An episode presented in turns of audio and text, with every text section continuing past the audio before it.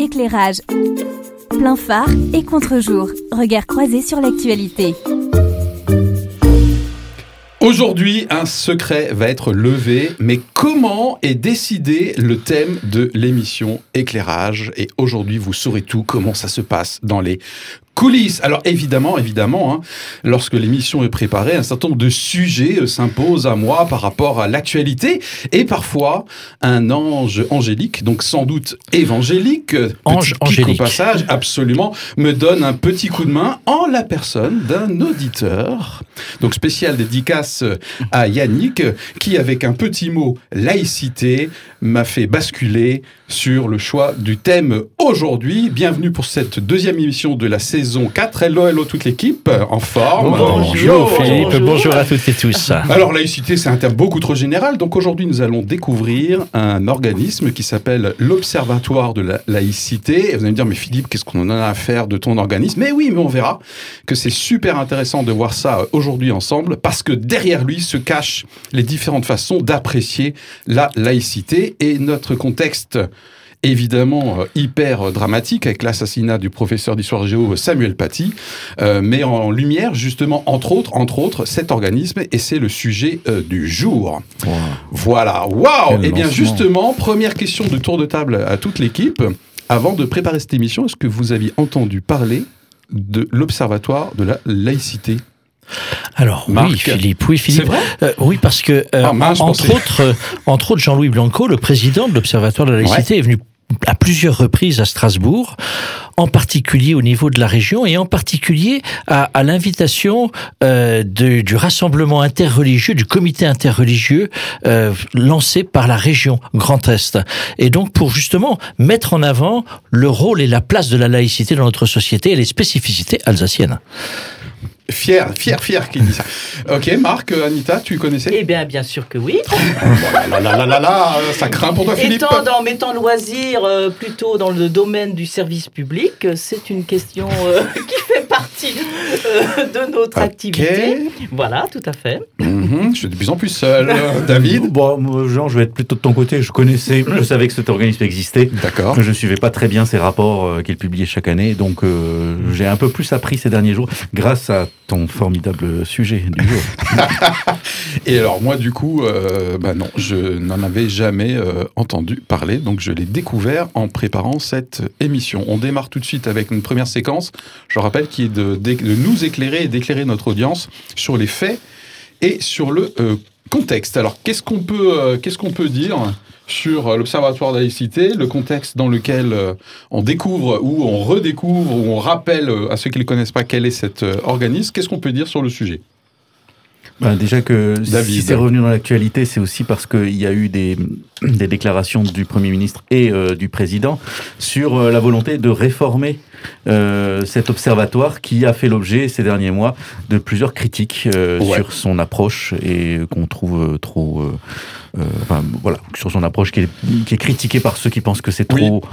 Euh, en prenant un peu de recul d'ailleurs, critique qui n'est pas d'hier, hein, puisque si on prend, euh, alors, juste une petite remarque hein, pour nous et pour notre audience, lorsque on aborde un sujet, c'est bien des fois de regarder des articles un peu vieux pour se mm. rendre compte que sur plein de sujets, c'est euh, la même chose qui revient. Donc il y a des articles sur l'Observatoire de la laïcité et les polémiques qu'il génère sur les différentes façons de concevoir la laïcité la française, de 2015 par exemple, sachant que l'organisme a été créé en 2007.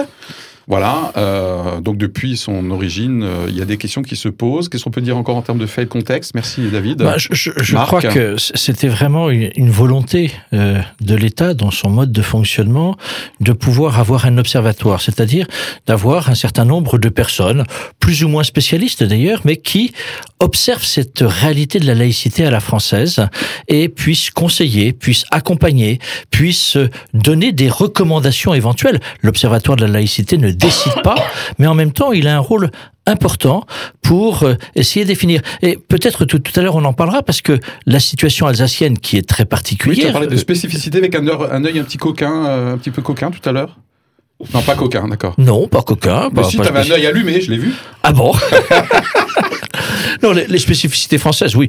On, en parlera peut-être tout à l'heure. Et on, dira aussi, l'Observatoire de la laïcité, moi je, je comprends pas bien la polémique vis-à-vis de l'Observatoire de la laïcité aujourd'hui, donc j'espère avoir votre éclairage. Parce que pour moi, ce qu'il me semble, c'est que il défend euh, une réalité de la laïcité qui est portée depuis la loi de 1905 mhm.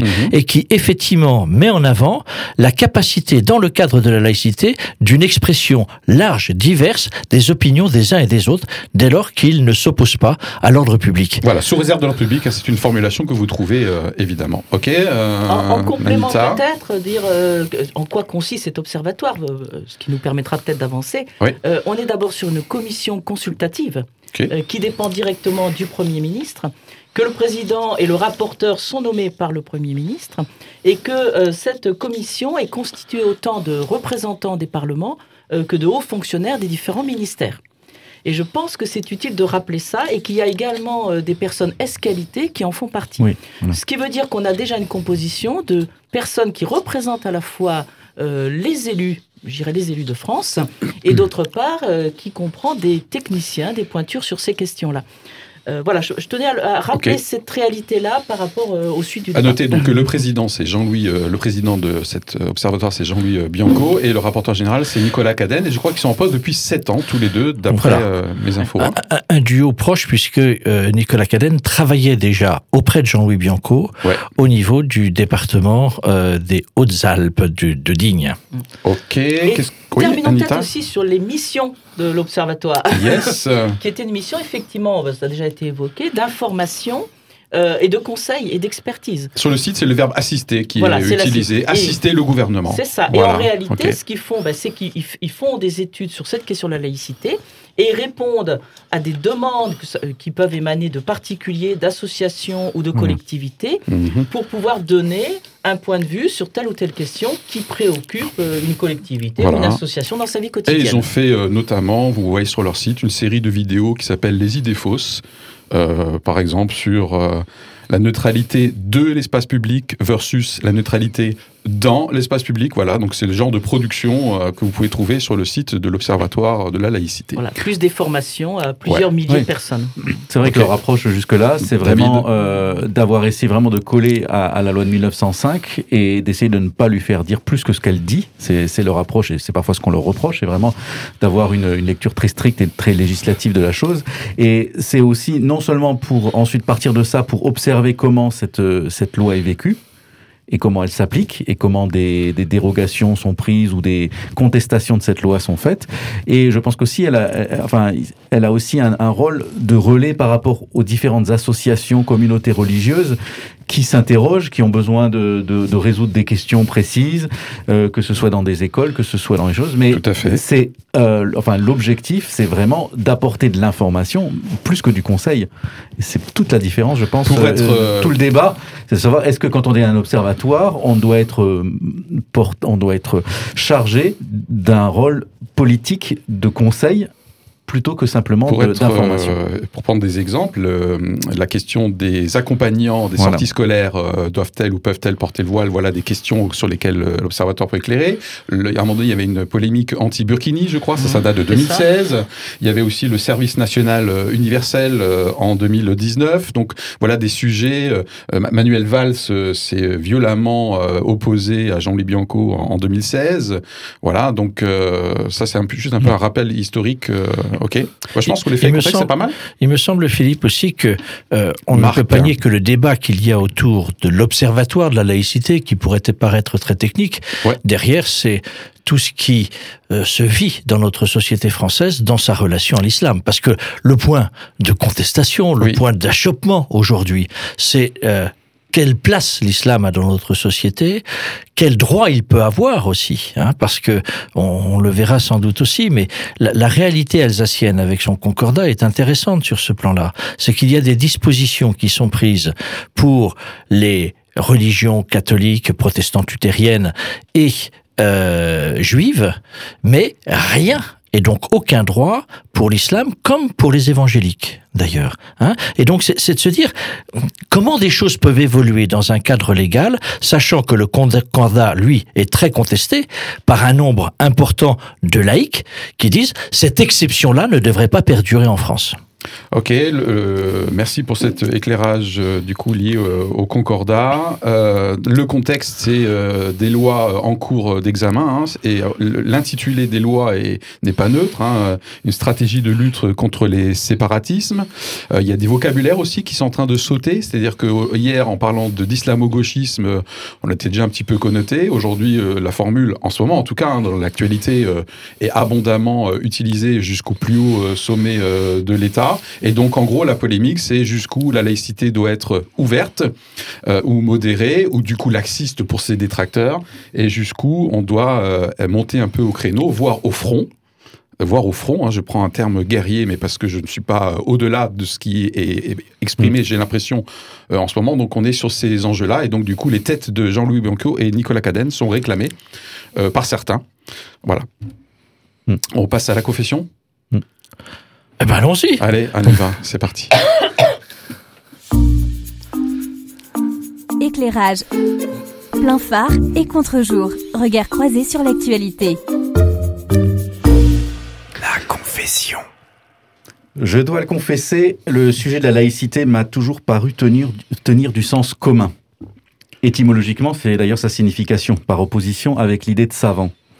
Être laïque, c'est euh, non seulement renoncer à être trop savant, ne pas prétendre en permanence en savoir plus que les autres, ne pas prétendre détenir la vérité et pouvoir l'insérer dans la tête des autres. Et c'est aussi voir ce qui peut nous être commun, qui peut faire de nous une communauté, par-delà toutes nos différences.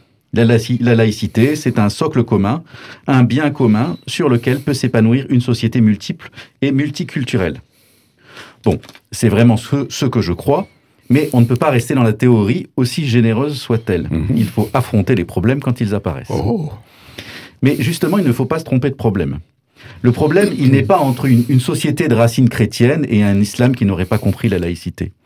Le problème, il est entre ceux qui considèrent leur croyance comme personnelle et ceux qui considèrent que leur croyance a vocation à se diffuser, à gagner, à s'imposer, à devenir ou rester la norme sociale, et cela transcende les religions.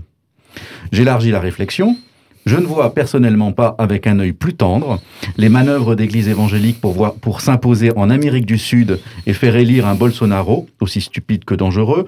Je ne le vois pas d'un œil plus tendre que les millions investis par le Qatar et l'Arabie saoudite pour soutenir l'islam radical dans toutes les démocraties occidentales. Avec l'argent du pétrole qu'on leur achetait, ne l'oublions pas. L'Amérique est aujourd'hui très divisée au bord de la rupture par cette volonté de certains groupes de défendre une idée racisée et suprématiste de leur pays. Je reviens en France. L'islam est confronté à des courants fondamentalistes qui ont été suscités en dehors de la France et qui trouvent un terreau fertile chez de jeunes musulmans religieusement illettrés qui ne connaissent pas plus le Coran que vous et moi. J'écoutais le désarroi récemment d'un imam devant la difficulté à ramener ces jeunes à la lecture du Coran qu'ils ne connaissent que pour jurer, tout en pratiquant des activités illégales. Peut-on faire une communauté nationale avec des communautés qui se séparent? Sans doute pas. Un islam de France débarrassé des influences radicales extérieures peut-il se développer? Peut-il se purger des éléments qui n'ont pas cette vision laïque? Comment l'État peut-il peut y participer sans sortir de sa neutralité laïque?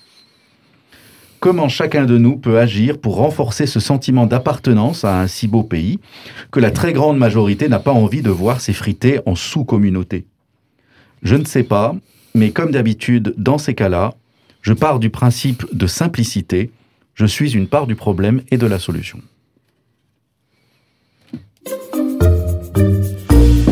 Vous l'avez reconnu, c'est euh, David. Je rappelle que pour cette saison 4, euh, différentes séquences de l'émission euh, tournent, comme d'ailleurs la caméra là qui me fait de l'œil depuis tout à l'heure. Voilà, merci beaucoup David pour ce billet. Des fois, je ne sais pas si c'est une bonne idée d'avoir délégué la confession parce que du coup, ben, la personne qui, qui s'acquitte de sa tâche donne des opinions qui me, qui me hérissent. Donc, mais c'est. Mais tu as le droit de réagir, Philippe. Ah ouais, c'est vrai. D'ailleurs, j'ai les poils qui se hérissent là. Voilà. Il faut que tu sortes ce que tu as à dire alors. C'est vrai. Ah, ah, c'est jamais bon de laisser à l'intérieur les, les, tourments qui, te, qui sont en toi. Alors, je, note euh, peut-être euh, inséré dans la tête des autres, donc du coup, tu, tu m'as semblé poindre euh, la tentation prosélyte peut-être, ou en tout cas le fait d'avoir un projet d'expansion, voire un projet politique peut-être. Hein. voilà. Et puis ensuite, j'ai noté le sentiment d'appartenance à notre beau pays. Mm. C'est une expression aussi que tu as tu as utilisé. Euh, bah, peut-être euh, sur ce deuxième point, sentiment d'appartenance. Alors là, moi, je suis complètement, euh, complètement en phase avec ça. maintenant, la récent sondage parmi les jeunes personnes d'origine musulmane semblait mettre l'islam au-delà de, des lois de la République. Donc ça, c'est quand même un vrai souci sur le sentiment d'appartenance, je veux dire, si à un moment donné, il y a des valeurs religieuses qui sont supérieures aux lois du pays dans lequel on est, ça impose un vrai problème de séparatisme. Donc du coup, moi, je suis, je comprends le, la formulation un peu chaude, hein, mais de, de, la loi actuellement en cours sur la stratégie de lutte contre les séparatistes. Je reprends le, le formule. Voilà, c'est ça sur lequel je voulais réagir, ce sentiment d'appartenance justement qui me semble euh, branlant. Voilà, en fait. Oui, bah, si, pour continuer. C'est Anita qui dodeline, mais c'est Marc qui prend la suite. C'est intéressant. Mais non, ça c'est le. Il faut que je décode, il faut que je décode. Pour continuer, David, tu as, tu as mis fortement en avant ce que l'on esquissait auparavant, c'est-à-dire que dans euh, ce qui trouble aujourd'hui notre société, son rapport à la laïcité, c'est de fait l'islam.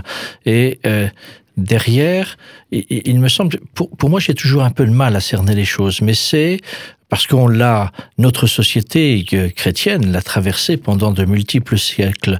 C'est le rapport au temporel, c'est le rapport au politique. En quoi ma foi mhm. exige un positionnement, j'allais dire, d'État, un positionnement de choix politique en tant que tel?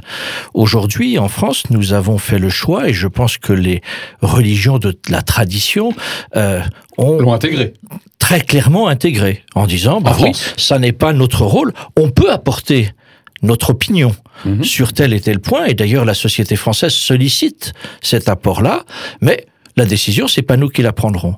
Et qu'il y a une volonté, me semble-t-il, très forte de certains dans l'islam, de dire non, on ne peut pas en rester là. Notre foi exige de régir le quotidien de notre société. Et ça, pour nous, c'est insupportable. Et je pense qu'il est bon que ce soit insupportable. Alors, comment on fait le rapport de l'un à l'autre? Bah, C'est tous les points de tension. Deuxième point, euh, David mettait en avant la question du, du séparatisme ou de la cohésion sociale. Mhm. Bah, c'est sûr que c'est quelque chose qui se travaille. C'est quelque chose qui euh, s'est mis en avant. Et, les opposants à l'Observatoire de la laïcité le disent beaucoup. C'est que finalement, une certaine forme de ce qui pourrait être du laxisme ne fait qu'encourager les communautarismes, c'est-à-dire le renfermement dans certains quartiers de euh, communautés qui vivent le séparatisme par rapport aux règles de la France. Comment on règle ça? Mhm. Donc David, euh, c'est bon? Et Anita euh, Je pense que... Qui a fini de... non, parce qu'en fait, la, confession là, me faisait penser à plein de choses en même temps, donc il faut choisir là-dedans. Ouais, c'est vrai qu'elle était riche. Oui, voilà. moi, je suis un peu fâchée par rapport à la polémique qu'il y a autour de la question de la laïcité, de l'observatoire de la laïcité parce que euh, et des réactions même du gouvernement par rapport à la question du séparatisme. J'ai envie de dire, mais séparons euh, les décisions du département, les actions proposées et éventuellement même la loi sur le séparatisme de la question de la laïcité. Alors quand je dis les séparer, ça ne veut pas dire qu'il n'y a pas de lien. Hein, c'est pas ça que je dis.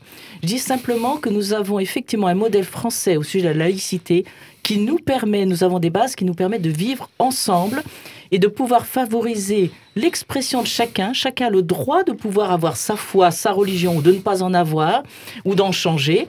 Et en même mmh, temps, euh, nous, nous avons un espace public, notre vie de société, où nous devons justement respecter les autres et ne pas décider éventuellement de nous en prendre physiquement à l'autre euh, ou verbalement parce qu'il a une croyance différente. Mais ça, c'est la loi, effectivement, qui nous permet de vivre ça. Eh mais ben, dans les faits. Oui, mais eh ben, je, je pense. Manifestement, ça suffit pas. Eh ben, je pense que justement, c'est que nous ne l'affichons pas suffisamment. Et je pense que quand euh, le gouvernement vient avec une loi sur le séparatisme, pour moi, on ne devrait pas dire c'est le modèle de la laïcité qui est interrogé, parce mm. qu'à travers la polémique autour de l'Observatoire de la laïcité, c'est bien ce qui se joue. C'est dire, dites exactement ce que nous voulons entendre, et non pas euh, votre interprétation euh, de vous d'experts de la loi parce que nous estimons que maintenant, il faut passer à une autre étape. Je ne dis pas qu'il ne faut pas passer à une autre étape, mais effectivement, est-ce que c'est la question de l'islam fondamentalement, ou est-ce que c'est la question du vivre ensemble qui est de dire, vous pouvez vivre votre religion, vous pouvez croire ce que vous voulez, mais il y a des règles qu'il faut respecter dans notre société. Donc, si j'essaie de résumer avant de laisser mm. David réagir, en fait, on aurait tout ce qu'il faut aujourd'hui sans changer euh, ah, notre mode de laïcité pour pouvoir vivre ensemble, à condition peut-être qu'on l'affiche davantage ou qu'on le, le fasse respecter davantage. Ok. David, réaction à ta ah, propre. déjà, je pense qu'on on, va faire une grosse erreur. C'est possible qu'on la fasse si on essaye de faire évoluer la loi de la laïcité ah. pour lutter contre le séparatisme. Hmm. Parce que d'ailleurs, le séparatisme, ça, ne concerne pas que euh, la communauté musulmane. La communauté musulmane, on sait qu'effectivement, il y a des quartiers qui, sont, qui se sont, euh, on va dire, racisés d'une certaine façon, c'est-à-dire qui, qui, où il n'y a plus qu'une seule, je pense que tous Ceux qui vivent dans des milieux urbains peuvent le voilà, constater. Voilà, donc ça, on le sait, il n'y a pas besoin de se cacher les yeux pour ça. Et donc effectivement, c'est une vraie problématique, mais elle ne concerne pas que euh, la communauté musulmane. Je veux dire, le, compartimentement, l'effritement, le manque de brassage culturel entre les gens existe dans plein d'autres choses. Et euh, d'ailleurs, le, la, l'effritement, la, perte de, pouvoir de, et la perte d'influence de l'Église euh, chrétienne en France a abouti à ça aussi. Euh, je veux dire, les, communautés chrétiennes, les églises étaient des lieux de rencontre et tout ça. Euh, il y en a beaucoup moins. Les gens sont beaucoup plus isolés qu'avant, et, donc les, regroupements, les regroupements culturels se, ben, doivent se réinventer. Et il peut y avoir des, vraiment des, séparations, et on le voit qu'il y a vraiment des, fractures qui se font idéologiquement dans notre pays. Mais bon, ça c'est un, c'est un problème très compliqué la question de faire communauté et de ne pas être séparé des autres. Et bon, là, on parle d'un problème très particulier parce qu'on sait que c'est pas un problème euh, négligeable, mais euh, aussi il y a des façons de poser les questions, je trouve, qui sont quand même euh, où on suscite vraiment déjà une, réponse. Le fait d'interroger quelqu'un, un musulman, alors, en plus un jeune musulman comme ça, qui va, qui, n'y connaît pas grand-chose finalement, mais qui va dire, est-ce que s'il faut mettre Dieu ou la loi entre les deux, qu'est-ce que tu vas choisir? Euh, Philippe, si je te pose la question à toi, qu'est-ce que tu vas répondre? Si tu dois choisir entre Dieu et la loi, qu'est-ce que tu vas répondre? Tu es en train de remettre en question le sondage euh, que j'évoquais tout à l'heure? Qu'est-ce que tu vas répondre? Hmm. Quelqu'un qui est croyant, qu'est-ce qu'il va dire? Croyant même vaguement. Oui. Qu'est-ce qu'il va dire? Qu'est-ce qui peut être au-dessus de Dieu? C'est des questions à la... Excuse-moi, mais je trouve que c'est des questions à la con, c'est des sondages à la con. On peut pas poser les questions comme ça. La question, c'est de savoir est-ce que euh, ils ont envie de, de que, que, la loi, euh, je sais pas moi, intègre la charia et tout ça. Qu'est-ce que c'est la charia? Mais qu'est-ce que c'est pour eux la charia? La charia, c'est quoi? C'est un truc de mecton qui est capable de, de, de, de ne pas d'avoir une. Enfin, je sais pas. D'accord. Mais alors, David, je, je, trouve super que tu, tu pointes effectivement le genre de sondage piégeux. Maintenant, l'observation de la réalité et notamment la laïcité euh, à l'anglo-saxonne, hein, qui est davantage communitariste, on voit des pans entiers dans certains pays qui sont régis progressivement par la charia. Donc, c'est, on est quand même sur euh, des, des faits euh, réels, au-delà d'un sondage qui peut éventuellement être biaisé, qu'on peut tous observer sur un risque c'est en, même temps, dans ce que dit David, euh, je crois que... Et ensuite, c'est la question pas posée. La, transformation euh, ô combien importante de notre société française, mais globalement des sociétés occidentales, c'est qu'il y a 50 ans encore, 80% euh, des Français se disaient croyants. Aujourd'hui, 37% des Français se disent croyants, 31% euh, non croyants, 15% agnostiques et 10% indifférents. Ce qui veut dire que le rapport à Dieu, la question que tu poses euh, du rapport est de qu'est-ce qui est Dieu pour moi, mais pour la majorité, la grande majorité des Français aujourd'hui, cette question-là, elle est que pour Dieu, Dieu pour moi, ça n'a plus de place, ça n'a plus aucune composante. Et pourtant, dans notre débat, ça reste encore quelque chose d'essentiel. Et tu le disais Philippe, dans la pratique, bah là c'est la, la dégringolade complète. Hein. C'est qu'on a globalement pour toutes les religions, hein, islam, euh, judaïsme, christianisme, etc., 14% des Français qui pratiquent la religion. Donc une toute petite minorité. Donc ça, je crois aussi que ce socle, il faut le prendre en compte, qui pour moi ne veut pas dire pour autant qu'il n'y ait pas une vraie démarche de sens, de recherche de spiritualité. Comment on compose tout cela? Et permets-moi juste de rebondir sur ce que tu dis quelle est la question qu'on se pose si jamais on, regrette cet état de fait? Si on regrette par exemple le fait que dans notre religion, il y ait de moins en moins de gens qui, qui croient et tout ça, qu'est-ce qu'on va avoir tendance à faire? On va avoir tendance à dire il faut qu'on reprenne l'éducation de nos enfants pour euh, leur, leur, redonner l'attachement à la religion et tout ça. Et on va être tenté euh, de faire un enseignement plus religieux euh, là, c'est-à-dire de créer des écoles privées, comme ça se crée. Il n'y a pas que les musulmans qui font des écoles privées religieuses. Et on va essayer de, ben, de, de, de recréer, de refaire une communauté religieuse parce que tout le monde, tous ceux qui, qui, qui, qui regrettent que leur, que leur, euh, que qu'il y ait une perte de culture vont avoir ce, temps, ce tendance à faire ça. Alors en, en France, ben, l'islam est arrivé. Il y a eu un moment donné, je pense aussi, qu'il y a eu une, euh, une perte d'influence culturelle, une, comment, comment on appelle ça, une David. Euh, je, je, je, trouve plus le mot. En tout cas, je pense qu'à un moment donné, sous l'influence euh, extérieure, des musulmans se sont dit il faut que l'on perde pas notre langue, euh, notre culture, notre religion, et ils ont commencé à faire des, des, des, écoles privées, des écoles religieuses et tout ça. Alors, je ne dis pas que ça ne va pas trop loin dans, dans plusieurs de ces écoles-là. Et en même temps, mais le, le raisonnement qu'il a, il est tout à fait transposable à toute personne d'une religion qui peut regretter la perte de, culturelle de sa Et en même temps, c'est au cœur de l'État laïque qu'est la France, c'est de se dire comment on enseigne le fait religieux, c'est-à-dire la connaissance des diverses religieux au cœur de l'école. Ça, c'est aussi un débat très très important et qui aujourd'hui, bah, tout le monde est assez d'accord pour dire il ne peut pas être absent du système éducatif français. Ok, en tout cas, il y a une proposition de loi constitutionnelle hein, euh, en cours euh, pour euh, écrire dans la Constitution donc la prééminence des règles de la République pour pouvoir répondre aux différentes revendications communautaristes. Là, on est dans le contexte. La question n'est pas posée et aujourd'hui, c'est Anita. Ah, c'est bête, j'avais encore quelque chose à dire. Ben, tant pis, je dirais. Maintenant que tu as la parole.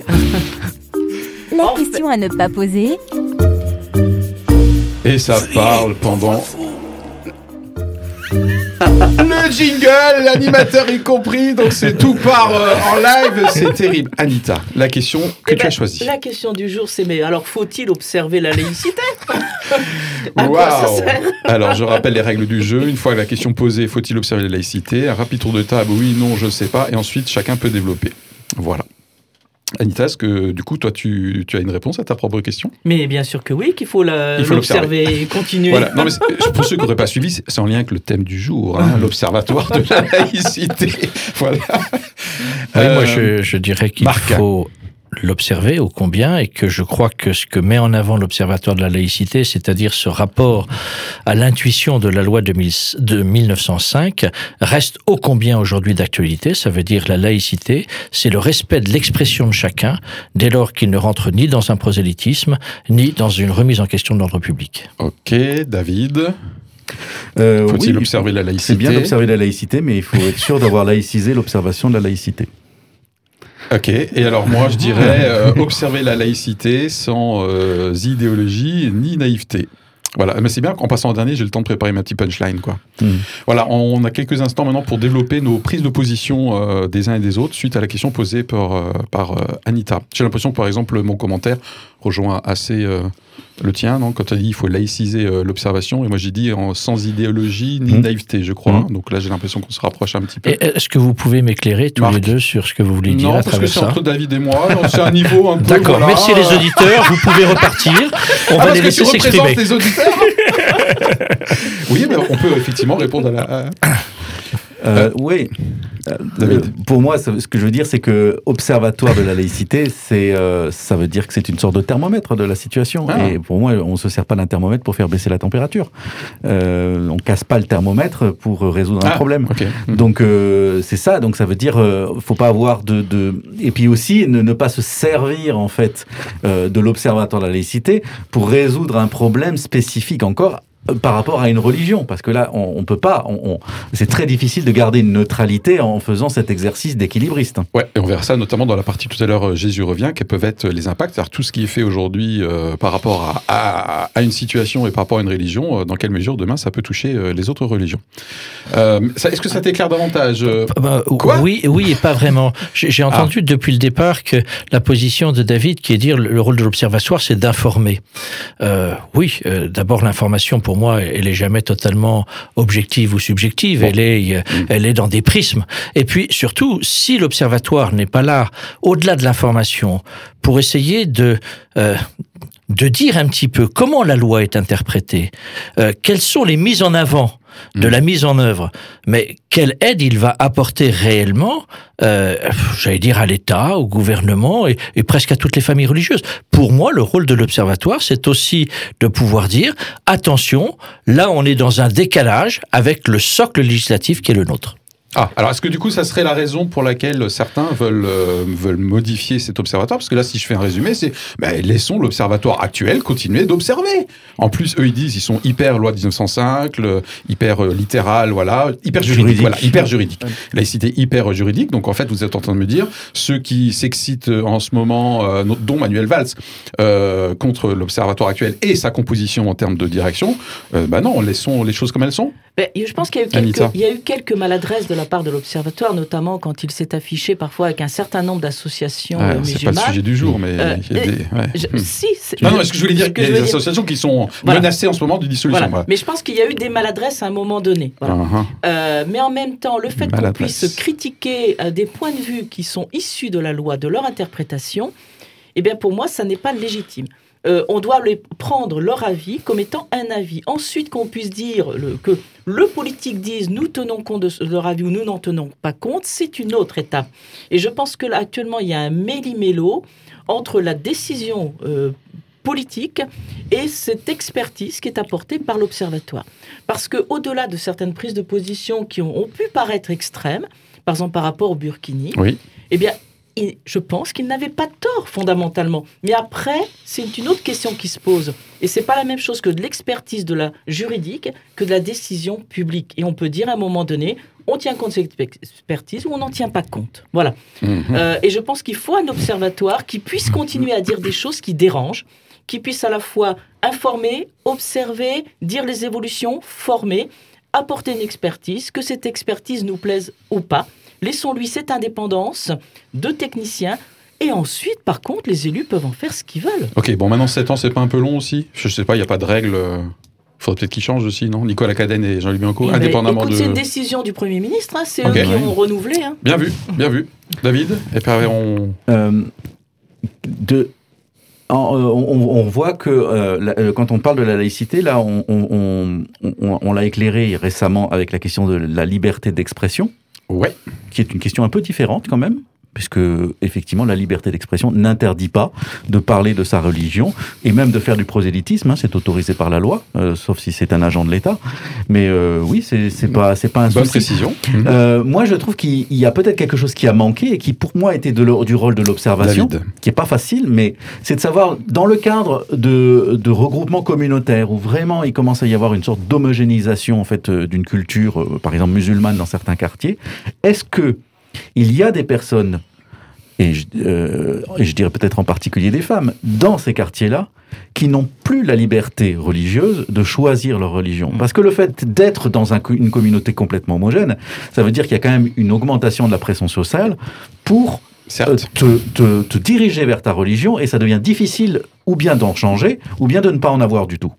Et là, je pense que c'est intéressant de voir comment les mécanismes mettent en route, comment les gens sont au courant de ça et comment une pression sociale se fait qui serait, elle, complètement, complètement en en infraction avec la loi sur la laïcité. Oui, puisque celle-ci, c'est la liberté de croire ou de ne pas croire et de, changer, de religion. Hein, ça a été rappelé et, là, euh, et là, l'État a un rôle à jouer. parce que l'État a le rôle de protéger toute personne qui euh, souhaite changer de religion et euh, qu'une personne ne puisse lui obliger. Là, l'État non seulement a un rôle à jouer, mais il a l'obligation de, de, jouer son rôle. Et je pense que pour aller plus loin dans cette question de la pratique de la laïcité, je trouve que face aux événements actuels, au lieu de dire nous allons euh, créer de nouvelles lois, décider d'une une série d'actions, mhm. pourquoi pas mhm. Il y a peut-être quelque chose qui manque, c'est de considérer les citoyens de religion musulmane et de leur dire comment nous travaillons avec vous pour changer cette situation-là.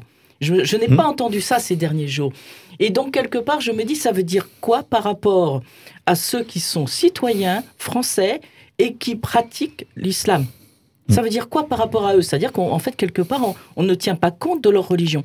Par contre, si on va vers eux en disant, nous travaillons ensemble, nous sommes d'accord qu'il y a les bases de la République, des lois de la République à respecter, comment faisons-nous pour les respecter? Eh bien, je pense que ça change l'état d'esprit du travail. Mais est-ce que tu ne penses pas, Anita, que c'est quand même un effort depuis plusieurs années de pouvoir justement tenter de réfléchir au moins avec les instances représentatives? Et une grande difficulté de l'islam, c'est mm. la reconnaissance des instances représentatives. C'est bien là qu'est une des très grandes difficultés pour l'avancée de cela.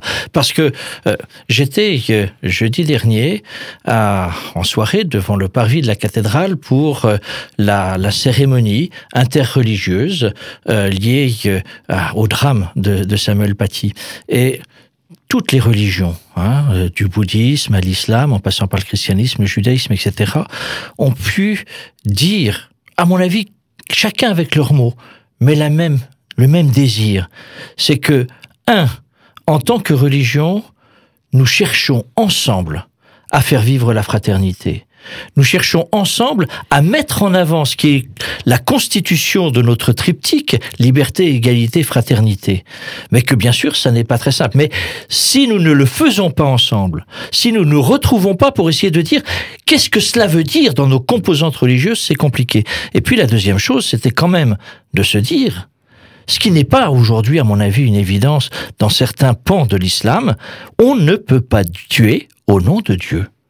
C'est un rappel quand même essentiel. Et il me semble par contre que ces instances-là, au cœur de l'islam, mais aussi dans d'autres réalités, ont du mal face à des groupuscules extrémistes séparatistes, séparatistes à se faire entendre. Et ils disent, mais finalement, vous ne représentez rien, laissez-nous aller jusqu'au bout de notre expression extrémiste. L'imam de Bordeaux, d'ailleurs, euh, dit lui-même, euh, pourquoi on n'interdit pas l'islamisme fondamentaliste Je crois que c'est les termes qu'il a utilisés euh, en France, l'imam de Bordeaux. Hein, donc c'est une personne mhm. parmi d'autres. mais dans ce cas-là, ça veut bien dire que la question, c'est plus vraiment celle de la religion, c'est quelque chose qui se passe au nom de la religion, Tout à fait. mais c'est la question des personnes qui sont hors la loi. Bah, c'est bien la question la loi qui doit Ah, oui, et puis qui, bon, qui s'insère, qui s'insère quand même dans une communauté religieuse, qui l'influence mhm. de façon souterraine et d'ailleurs, le, le, discours de, de M. Macron sur le séparatisme euh, voilà, a listé un certain nombre de choses, justement, pour euh, interdire les imams détachés euh, qui proviennent d'autres pays. La transparence des financements aussi. Voilà, pour essayer vraiment de faire en sorte que je vais dire, même à l'insu de leur volonté, des, des mosquées se fassent infiltré, euh, infiltré ou voire même il a même parlé de putsch puisqu'on peut institutionnellement essayer comme ça de prendre le contrôle d'une mosquée. Enfin voilà, il y a une vraie lutte qui se fait à l'intérieur même de, de la communauté musulmane. Euh, et qu'il faut arriver à soutenir, et donc il faut arriver à ne pas tout mettre dans un seul paquet, parce qu'à ce moment-là, si on met dans un seul paquet, en fait, on fait le jeu de ceux qui veulent provoquer le choc culturel, euh, c'est-à-dire euh, les ces, ces, ces approches, euh, euh je dirais quasiment fascistes, quoi. C'est-à-dire des gens qui veulent vraiment mettre, provoquer un, un, ébranlement en France, créer un soulèvement des musulmans pour, dans leur idée, gagner une future guerre. En même temps. David, et je trouve que ces derniers jours, avec euh, les propos du président turc Erdogan et euh, avec euh, le boycott des produits français dans un certain nombre de pays musulmans, parce que Macron a dit bah, moi je soutiens la capacité demain de continuer à faire vivre des caricatures dans l'expression de la presse, etc c'est aussi euh, derrière un enjeu et un enjeu international. On voit bien que euh, l'implication d'un certain nombre de pays dans la montée d'affirmations extrémistes et d'une volonté de soutenir un projet politique est présent en France. Tout à fait. Mm. C'est vrai. Intrinsèquement, euh, non Philippe, maintenant tu passes à Jésus revient. Éclairage. Plein phare et contre-jour. Regard croisé sur l'actualité. Jésus revient.